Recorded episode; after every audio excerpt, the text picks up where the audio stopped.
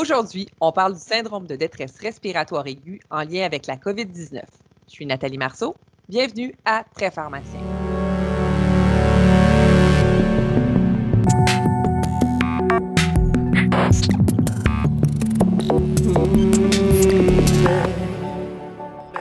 Bonjour, je suis très heureuse de vous retrouver pour ce troisième épisode de Très Pharmacien sur la COVID-19.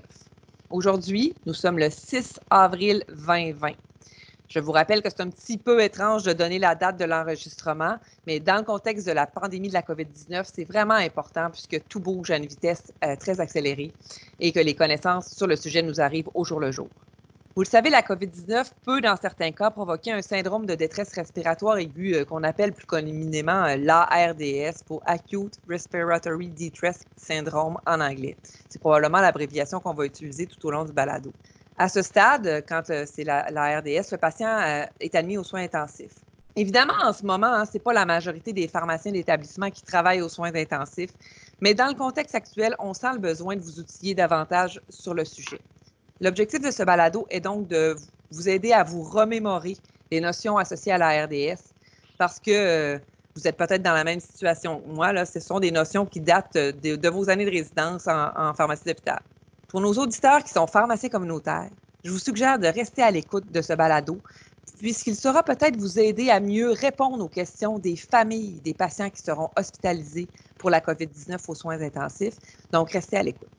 Donc, pour discuter de ce sujet ambitieux, nous recevons M. Marc Perrault, qui est pharmacien au Centre universitaire de santé McGill et professeur titulaire de clinique à la Faculté de pharmacie de l'Université de Montréal. Marc détient également la certification BCPS ou Board Certified Pharmacothérapie spécialiste américaine. Bonsoir, Marc. Bonsoir, Nathalie. Écoute, Marc, euh, j'aimerais qu'on structure un petit peu la balado euh, comme ceci. Là. Si on commençait par les principales notions associées à la RDS, puis un petit peu comprendre les, le développement de la RDS associé à la COVID, parler des complications, puis du traitement pharmacologique ou pas de ce syndrome. Est-ce que ça te tirait? Oui, tout à fait. Mais avant de commencer, on est lundi soir. Aujourd'hui, tu as passé ta journée aux soins intensifs du CUSUM. Je veux savoir comment ça s'est passé, particulièrement avec tes patients qui ont la COVID-19. Donc, euh, aujourd'hui, on est donc lundi, le 6 avril. Euh, le réseau McGill est en phase 3. Donc, le phase 3 est activé. Donc, c'est une phase dans laquelle on va commencer à recevoir des patients des autres centres pour les accueillir chez nous, pour les traiter. On en a actuellement euh, quelques-uns qui sont aux soins intensifs parce qu'ils sont présentés à l'urgence, on les a gardés chez nous. Et puis, on en a donc trois patients actuellement. Il y en a deux des trois qui sont en ARDS euh, présentement, qui sont sous une variété de sédatifs, analgésiques et bloqueurs neuromusculaires. Donc, euh, tranquillement, je pense que nous, on le vit. Il y a d'autres centres qui l'ont vécu de façon plus intense, la phase 1 et la phase 2. Et là, tranquillement, bien évidemment, ça va se répandre dans plusieurs unités de soins à travers le Québec. Alors de là, peut-être l'importance, comme tu disais, de revoir des notions, revoir un peu les traitements. Évidemment, la, difficulté qu'on va avoir dans ce balado, c'est que c'est une pathologie, évidemment, dans laquelle euh, parfois un support visuel pourrait nous aider grandement pour bien comprendre la pathophysiologie. Et là, on va devoir faire sans support visuel. Mais à la fin, peut-être qu'on pourra euh, donner des références aux pharmaciens pour les aider à, aller chercher l'information qu'ils veulent voir et se renseigner davantage dans la littérature. Tout à fait. On mettra d'ailleurs ces références sur le site Internet de la PES. En premier lieu, peux-tu me parler de la proportion de patients atteints de la COVID-19 qui seraient admis aux soins intensifs? Écoute, la littérature, évidemment, comme on le dit, ça se crée à mesure qu'on en discute. Les données qu'on a vues, c'est autour de 5% des patients qui sont COVID positifs qui sont admis aux soins intensifs. Si je me suis basé un peu sur les données du 5 avril dernier. Au Québec, on avait environ 2% des patients COVID positifs qui étaient admis aux soins intensifs. Donc, on semble avoir une moins forte proportion de patients qui viennent aux soins intensifs. Mais évidemment, ceux qui vont venir aux soins intensifs, c'est essentiellement pour un problème d'oxygénation. Et puis, le, problème d'oxygénation peut être euh, à ce point sévère qu'il développe, comme on disait, un, syndrome de détresse respiratoire de l'adulte. Donc, environ, actuellement, c'est autour de 2% De ce chiffre-là, évidemment, il y en a certains qui vont développer un ARDS et évidemment d'autres qui ne développeront pas d'ARDS. C'est quoi la durée médiane entre le début des symptômes puis, euh, puis l'admission aux soins intensifs, disons? Euh, écoute, ce qu'on en sait, c'est autour de neuf jours environ, entre le début des symptômes et puis le moment où le patient est admis aux soins intensifs avec un syndrome de détresse respiratoire. Puis, bon, c'est quoi la RDS? Donc, la RDS, évidemment, c'est un grand titre, mais c'est un, on, on, considère que c'est un syndrome, donc ce n'est pas une maladie comme telle, mais un syndrome dans lequel, évidemment, il y a une forte réaction inflammatoire une réaction inflammatoire qui est parfois d'origine infectieuse, comme dans le cas de la COVID, évidemment, c'est d'origine infectieuse virale, mais ça peut également être dans les cas d'une infection pulmonaire bactérienne ou une infection systémique bactérienne. Donc, ce n'est pas nécessairement localisé au niveau pulmonaire, mais ça peut être ailleurs partout dans l'organisme. Et puis, dans cette réaction-là, évidemment, on a une forte réaction inflammatoire. Et c'est cette réaction inflammatoire-là qui est désorganisée, qui est excessive, qui fait en sorte que les capillaires pulmonaires vont commencer à, devenir perméables et laisser passer un fluide au niveau alvéolaire. Et tranquillement, nos alvéoles vont de plus en plus euh, se remplir d'un liquide séreux avec des protéines à l'intérieur. Et malheureusement, à mesure que ce processus se développe, les alvéoles euh, qui sont remplies de liquide, évidemment, ne participeront plus aux échanges gazeux. Et là, c'est là où le, problème d'oxygénation va s'installer. Et à mesure que le processus prend de l'ampleur, il y a de plus en plus d'alvéoles qui ne participent pas aux échanges gazeux. Et là, l'oxygénation du sang veineux devient de plus en plus difficile. Et c'est là où les patients vont commencer à montrer des signes de désaturation, d'organes qui devraient fonctionner au maximum et deviennent, défaillants, leurs organes systémiques, les organes qui sont très dépendants de l'oxygène. On parle des reins surtout, mais également le cœur, le cerveau. Les organes qui normalement fonctionnent à pleine capacité en présence d'oxygène, mais dès qu'il y a une chute dans la quantité d'oxygène qui est traduite ou qui est euh, apportée au niveau des organes, mais c'est là où il y a des manifestations qui vont se démontrer, des manifestations d'insuffisance rénale, insuffisance coronarienne, euh, problèmes cérébraux également associés au manque d'oxygénation. Bien, Marc, j'avais pas de support visuel, puis j'ai bien compris. OK. J'espère que c'est la même chose pour les gens qui écoutent. Euh, dis-moi, avec la COVID-19, on parle notamment d'un syndrome de tempête des cytokines. Là, je t'écoute parler de la RDS, puis je me dis, euh, c'est quoi la différence? Parce que c'est quand même pas banal, la tempête aux cytokines. Clairement, non. Euh, mais dans tout syndrome d'ARDS, euh, qu'il soit causé par un problème infectieux ou non infectieux, comme un gros trauma, par exemple, ou une pancréatite, dans chacun de ces phénomènes-là, la cascade inflammatoire, elle est poussée à son maximum, elle est vraiment activée. Ce qu'on a noté dans la littérature, là, euh, c'est que finalement, les patients qui ont une infection à COVID, on parle d'un syndrome qui s'appelle donc un syndrome de tempête ou cytokine. Donc, ça semble être encore pire que dans les cas normaux, finalement, d'ARDS. Donc, on il semble y avoir une plus grande libération de cytokines et qui va être responsable justement de la défaillance d'organes multiples. Et puis, en faisant quelques recherches, je me suis rendu compte que c'est un syndrome qui est similaire un peu à ce qu'on connaît euh, ici, j'ai un mot qui est assez gros, assez euh, important, mais bon, euh, on parle d'un syndrome de lymphohistiocytose hémophagocytaire.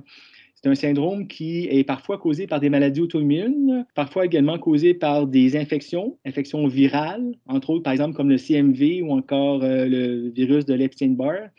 Alors, dans ces situations-là, on dirait que la cascade inflammatoire devient exagérée et c'est là où finalement ça vient hors contrôle et ça se localise au niveau pulmonaire. Et là, tous nos vaisseaux pulmonaires bien, commencent à devenir perméables et donc le liquide fuit les, vaisseaux et tranquillement s'accumule dans l'interstice pulmonaire. Et là, évidemment, quand la capacité de l'interstice est optimisée, bien, ça se ramasse dans les alvéoles pulmonaires. Et là, tranquillement, elles se remplissent. Et là, plus elles se remplissent, moins il y a d'échanges gazeux qui se font. Et puis évidemment, l'oxygène, c'est lui qui fait défaut, c'est lui qui n'arrive pas à passer à travers pour aller être capté par l'hémoglobine et nourrir le corps de son oxygène, finalement, des besoins en oxygène. Donc, la tempête de cytokine, c'est différent ou c'est pareil comme la RDS? Parce que ça se ressemble dans tes explications. Oui, ça fait partie du syndrome de RDS, mais on dirait qu'elle est encore plus importante dans les cas d'infection causés par le COVID. Puis, ce qu'on ne sait pas, c'est comment la calmer, cette tempête de cytokine-là. C'est quoi les causes? Ben, tu en as parlé un petit peu, les causes infectieuses de la RDS. C'est quoi les facteurs de risque dans le contexte de la COVID? En fond, il y a, ça commence à sortir un peu les données là-dessus, mais évidemment, c'est des données qui sont souvent rétrospectives. Dans le fond, il y a une étude qui a été publié récemment dans le JAMA qui mentionnait donc euh, auprès d'environ 200 patients hospitalisés avec un COVID. Euh, ils ont regardé quelles étaient les caractéristiques de ces patients-là qui avaient développé un ARDS pour mieux comprendre, en fond, chez quel patient on est à risque de voir évoluer un ARDS. Et puis, euh, ce que l'analyse statistique a démontré, c'était que les patients âgés de plus de 65 ans, les patients avaient une forte fièvre de plus de 39 degrés, patients avec une comorbidité comme l'hypertension, le diabète, euh, patients qui développaient soit des neutrophiles élevés ou encore une lymphopénie, donc des lymphocytes qui étaient très, très faibles. ou encore d'autres marqueurs inflammatoires qui étaient très élevés, comme la protéine C, comme la ferritine. C'est des marqueurs inflammatoires qui étaient caractérisés de façon plus importante chez les patients qui avaient un ARDS que les patients qui n'avaient pas d'ARDS, tout en étant COVID positif. Donc, euh, ces paramètres-là, ces facteurs-là qui semblent être, euh, du moins qui semblent prédisposer les patients à développer un ARDS. Donc, une fièvre élevée, des marqueurs d'inflammation très élevés comme la protéine C, la ferritine, évidemment, euh, on disait évidemment un certain âge, malheureusement, 65 ans et plus. nos personnes âgées. Exactement. Bon, outre euh, la mortalité, là, qui est une complication évidente de la RDS, si on s'en sort, est-ce qu'il y a des complications post-intubation, dans le fond, euh, reliées à la RDS? Ouais, je pense que c'est une excellente question. Pour ceux qui survivent d'un syndrome de RDS, les complications, évidemment, sont multiples parce que ces patients-là vont avoir un séjour aux soins intensifs qui va être très prolongé va avoir un séjour de ventilation mécanique qui va également être très prolongé. Donc, plus longtemps un patient reste intubé, plus longtemps il est à risque d'avoir des pneumonies sous ventilateur, plus longtemps il a des cathéters intraveineux, donc il est à risque de thrombophlébite. Euh, donc, toutes les complications associées à un séjour aux soins intensifs prolongés, ils vont les avoir. Et euh, de par la tempête des stockines, évidemment, souvent, bon, on les garde alités, immobiles pendant des semaines parfois. Alors, il y a une forte perte musculaire, de masse musculaire qui euh, s'ensuit, et ce qui va également ralentir leur récupération par la suite leur capacité à pouvoir respirer d'eux-mêmes, les sevrer du ventilateur, parce qu'ils vont avoir perdu leur capacité, leur masse musculaire, autant la masse musculaire des jambes que des diaphragmes, des, diaphragmes, des muscles intercostaux qui les aident à respirer. Alors, c'est là où c'est un défi en tant que tel, parce que ces patients-là, on sait qu'ils vont être intubés longtemps, il y a une masse musculaire et plus la masse musculaire est importante, plus le sevrage ventilatoire va être long. Puis également, une chose qu'on doit être à l'affût également comme pharmacien, c'est que ces patients-là sont souvent, donc, comme on disait, mis sous sédation, analgésie pendant des, plusieurs jours, voire quelques semaines parfois. Il y a toujours un danger d'un syndrome de sevrage. Ça, je, peux, je pense que je dois le mentionner parce qu'on a vu des cas dans le passé où des patients, malgré le fait qu'on avait été très précautionneux dans le sevrage des, des opiacés, sevrage des benzos, évidemment, avaient eu des complications malgré notre précaution. Alors, euh, il faut être conscient que ça peut survenir également. Donc, il faut être vigilant. Euh, donc, parlons-en du traitement pharmacologique ou non pharmacologique. Euh, qu'en est-il? Oui, pour le traitement, j'ai débuté par le non pharmacologique parce que c'est quand même un traitement qui est très important pour lequel on a des évidences d'effets sur la survie des patients.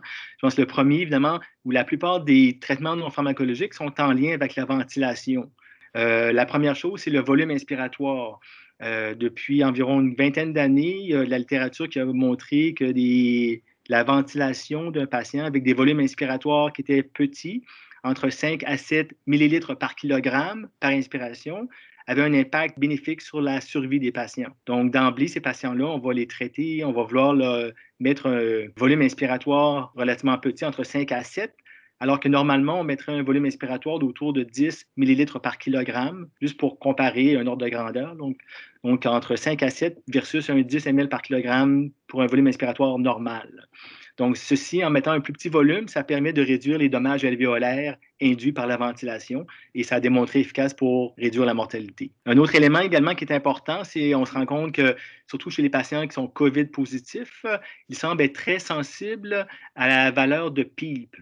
Le PEEP, c'est une euh, pression positive qui est euh, maintenue durant toute la phase inspiratoire et la phase expiratoire. Normalement, lorsqu'on n'est pas intubé, donc euh, comme toi et moi actuellement, à la fin de notre expiration, on n'a plus de pression à l'intérieur de nos poumons. Et là, notre, notre, diaphragme se contracte et là, on génère une pression négative pour permettre l'entrée d'air. Donc, à la fin de notre expiration, normalement, on n'a plus de pression dans nos poumons. Lorsque ça survient, nos alvéoles se collapsent. Lorsque nos alvéoles se collapsent, il n'y a pas d'échange gazeux. En maintenant une valeur de PIB positive, c'est-à-dire que durant tout le cycle inspiratoire et jusqu'à la fin de l'expiration, on garde une pression positive euh, de façon à ce que nos alvéoles, au lieu de se collapser, elles restent ouvertes.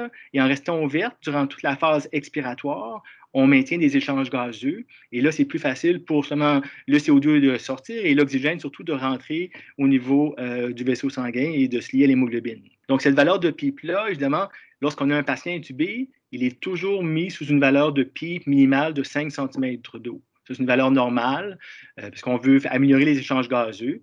Mais en présence d'ARDS, cette valeur-là, on va l'augmenter considérablement de 7,5, on l'augmente à la fois à 10, à 15 cm d'eau. Puis on se rend compte que les patients qui sont COVID positifs répondent bien à des valeurs de PIB plus élevées. Donc, des valeurs, j'ai deux patients actuellement. J'en ai un qui est à un PIB de 16, l'autre à un PIB de 12. Donc, euh, je, te suis, je te suis, Marc, mais ce n'est pas ma spécialité. Là. on va se concentrer, nos auditeurs. Euh, l'autre également, l'autre élément qu'on s'est rendu compte également, c'est que les patients COVID positifs semblent également bien répondre à ce qu'on appelle la position prône. Généralement, les patients soins intensifs, comme vous les voyez, sont toujours couchés sur leur dos. Et puis, évidemment, quand ils sont couchés sur leur dos, évidemment, vous avez votre cœur qui est en. Évidemment, votre cœur qui est contre la cavité thoracique, mais qui, euh, par la gravité, va écraser toutes vos alvéoles derrière le cœur. Des alvéoles qui sont recrutables, mais évidemment, pour bien les recruter, ce qu'on fait, c'est qu'on tourne le patient sur le ventre. Et là, en le faisant en même temps sur le ventre, on permet d'aller recruter des alvéoles qui initialement n'étaient pas recrutables parce qu'il y avait la gravité qui était contre elles. Et là, on recrute des nouvelles alvéoles qui vont pouvoir permettre les échanges gazeux et faire en sorte qu'on va améliorer l'oxygénation des patients et ainsi permettre de réduire la quantité d'oxygène qu'on leur donne pour maintenir une même saturation. Est-ce que c'est précisément pour les patients COVID? Parce qu'on les a vus à la télévision, les patients face vers le lit. Est-ce que c'est spécifique au COVID ou c'est la RDS en général? Bien, pour la RDS en général, c'est quelque chose qui était reconnu comme étant bénéfique. Euh, il y a une revue Cochrane qui a démontré que mettre les patients en position couchée sur le ventre pendant des périodes de plus de 12 heures par jour était bénéfique sur la mortalité, sur la, ben, une meilleure survie associée. Mais on dirait que les patients COVID semblent mieux répondre à cette manœuvre-là que euh, d'autres patients. Ah, Alors, euh, mais par contre, il faut être conscient que mettre un patient en position sur le ventre, ça nécessite un équipement beaucoup de personnel. Je pense qu'il faut passer à travers des simulations pour être sûr de bien faire le travail adéquatement parce que le danger, c'est lorsqu'on le tourne que le patient ne s'extube. Alors, finalement, on aura un patient qui sera extubé avec euh, le danger de vaporiser dans l'air ambiant toutes les, toutes les particules de COVID. Puis également des dangers de, ben, donc d'extubation, des dangers euh, de pression de plaie parce que les patients sont couchés sur leur ventre puis ont des, ont des plaies de pression qui peuvent survenir à différents endroits. Donc, il faut être précautionneux lorsqu'on fait une telle manœuvre. Euh, nous, on le fait aujourd'hui pour une patiente. Ça fonctionne très bien lorsqu'elle est en position couchée, mais lorsqu'on la remet sur le dos, malheureusement, euh, on doit remonter la quantité d'oxygène qu'on lui donne pour maintenir les mêmes saturations. Euh, elle est encore fragile, mais on voit des bénéfices clairs à montrer, à mettre un patient en position couchée sur le ventre. D'accord. Y a-t-il d'autres choses pour le traitement non pharmacologique avant qu'on parle de médicaments? Bien, brièvement, juste mentionner qu'il y a également des manœuvres qui sont vraiment extrémistes, des patients qui parfois répondent pas à aucune thérapie, qui, malgré donc les thérapies, vont désaturer, vont avoir beaucoup de difficultés à s'oxygéner. Donc, on a toujours l'ECMO, qui est une oxygénation du sang, dans le fond, à travers une machine, une machine extracorporelle. Donc, on appelle ça l'ECMO. Évidemment, euh, il y a des données en Chine qui montrent qu'environ 11 des patients qui avaient donc un COVID positif avec un syndrome d'ARDS avait eu recours à cette manœuvre-là. Mais ça prend évidemment un centre quaternaire, bien souvent. Il y a peu de centres qui offrent cette thérapie-là. Et c'est pour les cas vraiment réfractaires à toutes les autres manœuvres. Marc, parlons maintenant de traitement pharmacologique. Nos auditeurs ont hâte d'entendre parler de médicaments. Donc, les médicaments, donc, euh, écoutez, malheureusement, les médicaments qu'on a sont également, sont essentiellement des médicaments pour le traitement de support. Des patients qui sont hypoxémiques, qui vont respirer vite. Alors, il va falloir tout faire en œuvre pour supprimer leur besoin de respirer vite. Alors, c'est là où les opiacés vont devoir être euh, impliqués, les benzodiazépines, le propofol, les bloqueurs neuromusculaires, donc une variété d'agents pour faire en sorte que nous, on puisse contrôler la respiration des patients de façon à bien les oxygéner. Donc, euh, d'emblée, le traitement qu'on part de façon empirique, généralement, chez ces patients-là, c'est qu'une fois qu'ils sont intubés, on va vouloir les stabiliser à l'aide de fentanyl qu'on va utiliser et un sédatif qui est souvent le propofol. Et puis, par les jours qui vont suivre, une fois qu'il est stable, on va commencer à changer le propofol vers d'autres agents. Je vais vous parler peut-être plus de la façon de les traiter normalement, puis à la fin, on pourra peut-être parler de la situation actuelle, considérant l'état de pénurie des médicaments, parce que ça vient chambarder beaucoup de façons de faire actuelles au niveau des soins intensifs et la façon de traiter ces patients-là. Classiquement, on prend donc une infusion de, fentanyl chez nous. Euh, d'autres pourraient prendre de la morphine. L'objectif est vraiment de supprimer la fonction respiratoire. Avec le fentanyl, les doses qu'on va utiliser, généralement, c'est autour des doses de entre 0,5 à, on peut aller jusqu'à 3 microgrammes par kilo par heure. Donc, on commence par des, des infusions de 25 à 50 microgrammes à l'heure, on peut les titrer jusqu'à quelques 200, 250 microgrammes à l'heure de fentanyl, de façon à vraiment bien contrôler la, respiration des patients. Et puis, à cela, on va ajouter souvent un sédatif. Le, sédatif qu'on utilise euh, souvent chez nous, c'est le propofol. On, a bien vu la ministre McCann en parler et tout ça, puis s'inquiéter de la pénurie du propofol. Mais je pense qu'il faut s'inquiéter de la pénurie de tous ces médicaments-là, évidemment. Donc, le propofol, c'est un agent évidemment qui a un impact évidemment, pour sédationner les patients. C'est un agent qui fonctionne très bien. Évidemment, c'est un agent qui a une courte demi-vie. Donc, dans un contexte où on a un patient qui va être intubé, sédationné pendant quelques jours, plusieurs semaines parfois. Donc, c'est là où le propofol, on peut l'utiliser initialement. Est-ce qu'on a besoin de le garder pour tout le séjour aux soins intensifs? Probablement pas on pourra le transférer vers une, autre molécule qui a une action plus longue parfois, comme le midazolam. Puis une chose également, je pense qu'on se rend compte également des patients avec COVID, de par la cascade inflammatoire qu'on mentionnait tantôt, la, tempête euh, inflammatoire qu'ils développent, il semble que cette tempête-là soit associée beaucoup à l'hypertriglycéridémie. Donc, on sait que le propofol peut causer des triglycérides augmentés parce que c'est une base à sa base de soya.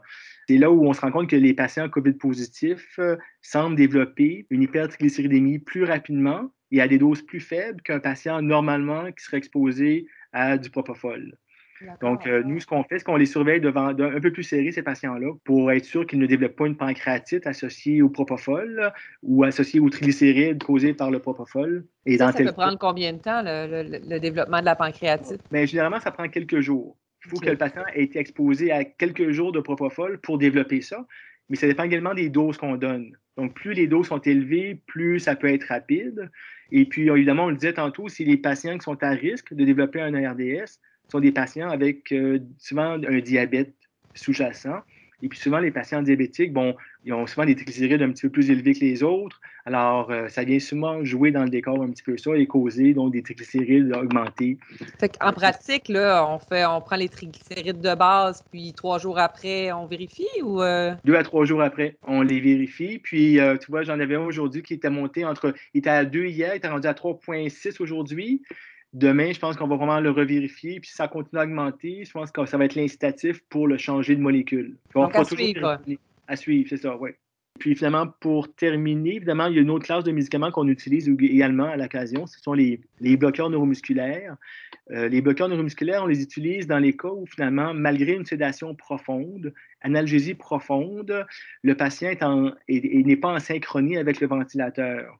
Donc, le patient a des saturations qui sont faibles, il fait des efforts inspiratoires contre le ventilateur.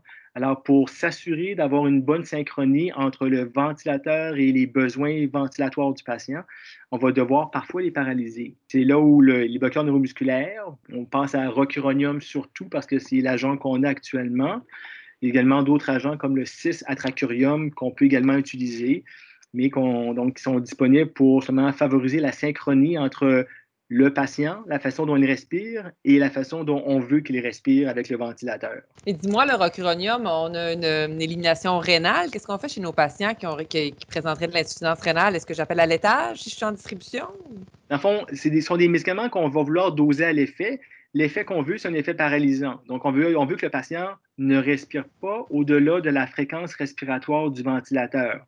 Donc, on va regarder la fréquence du patient à laquelle il respire, on va regarder la fréquence du ventilateur, puis on va s'assurer que les deux soient en synchronie. Donc, il faut d'abord vérifier ça. Il faut être conscient que si le patient développe une insuffisance rénale, qui est souvent le cas parce qu'il y a une atteinte d'organes multiples dans les cas d'RDS, donc si le patient développe une atteinte rénale, bien évidemment, le rocuronium, il va l'accumuler. À mesure qu'il l'accumule, bien évidemment, il va devenir de plus en plus paralysé. Le problème, c'est qu'en infusion continue, le paralysant, quand tu es paralysé, tu es paralysé.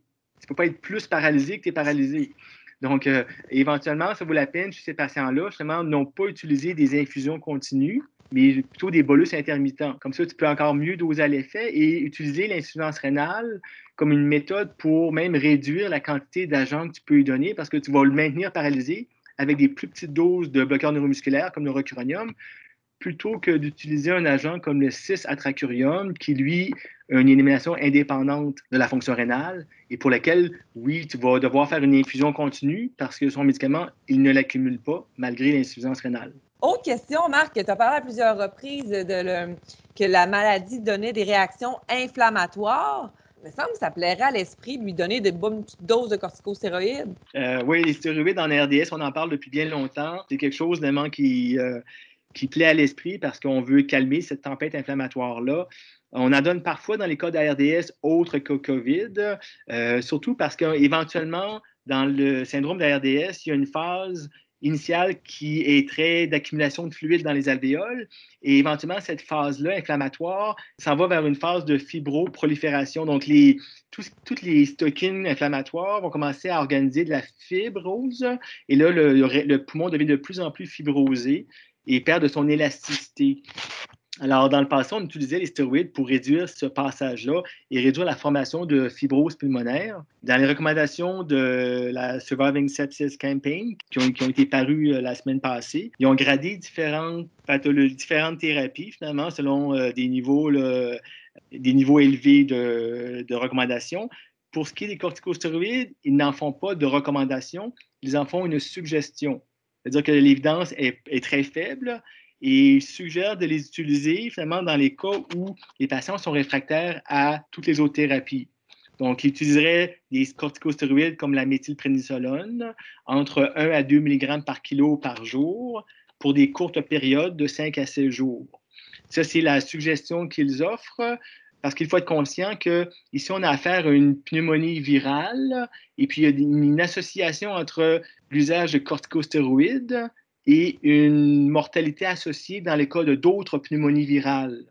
Donc, le danger, c'est que si on utilise les, les, corticostéroïdes pour calmer la tempête inflammatoire, ça peut malheureusement favoriser aussi la réplication virale et faire en sorte que l'inflammation ou le, virus est de plus en plus présent et là, évidemment, être associé à une mortalité. Donc, c'est un peu là où on est en un dilemme, à savoir, euh, on évite d'en donner parce que on a peur à la réplication virale et euh, les, complications associées. Y a-t-il d'autres euh, médicaments dont on, auxquels on devrait s'intéresser? Oui, ben, autre médicament, une chose qui est à considérer pour tout patient avec ARDS, c'est évidemment c'est la répression volémique. En général, ces patients-là, considérant que la cascade inflammatoire favorise la sortie de liquide dans les alvéoles, on va vouloir plus les garder au sec à l'état humide.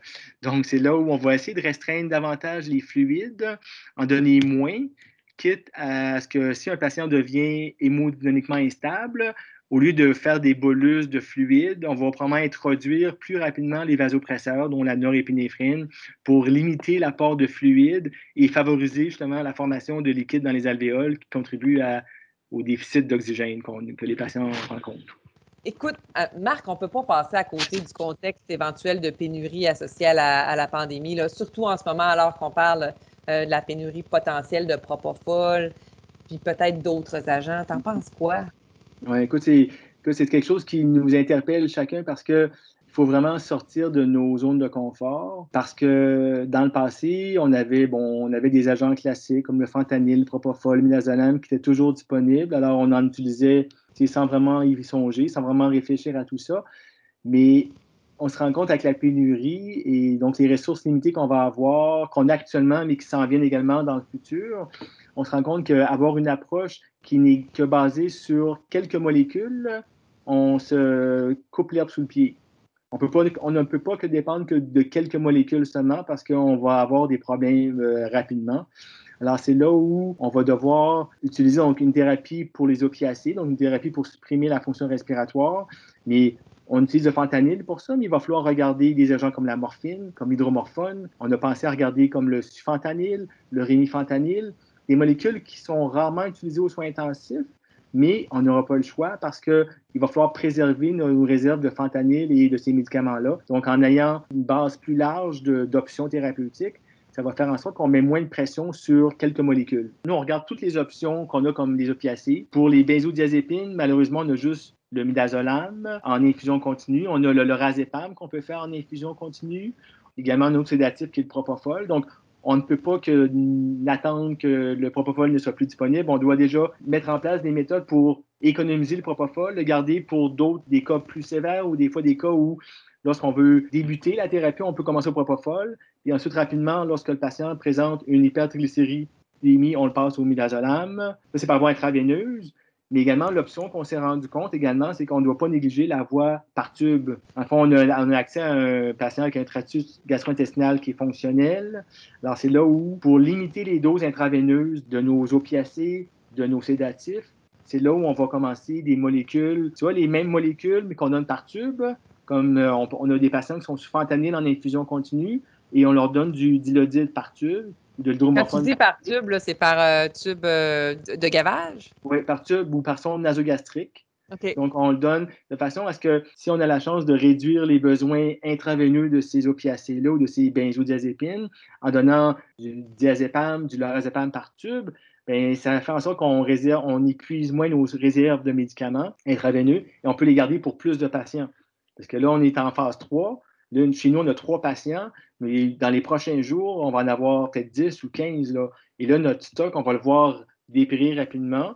Alors, c'est pour ça qu'on ne peut pas juste dépendre d'une ou quelques molécules. Il faut vraiment les voir beaucoup plus large que ça, mm. de façon à utiliser chaque molécule à, son meilleur escient et optimalement réduire les doses qu'on a besoin de médicaments par voie parentérale.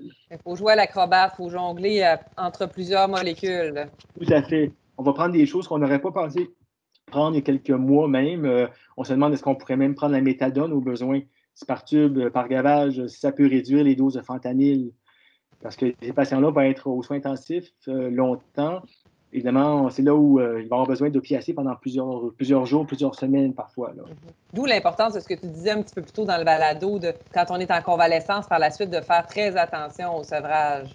Oui, oui. Ça, c'est quelque chose qu'on a déjà vécu. Là. Donc, euh, plus longtemps un patient est exposé à ces molécules-là, évidemment, plus longtemps le sevrage va se faire progressivement. C'est là où il va falloir les, réduire les doses euh, intraveineuses, les passer à la voie entérale, et puis vraiment avoir un, régime de sevrage sur plusieurs semaines parfois juste pour éviter que nos patients développent des convulsions rendues à l'étage, euh, des syndromes de sevrage avec tachycardie, diaphorèse, associés vraiment à Oh, on a arrêté son dilodide il y a deux jours. Ça faisait un mois qu'il est là-dessus. On a beau avoir baissé de façon euh, mm-hmm. régulière sa dose, on faisait attention, il le tolérait bien, mais là, il n'y en a plus, puis ça paraît. Alors, il va falloir faire attention à ça. Là. vigilant.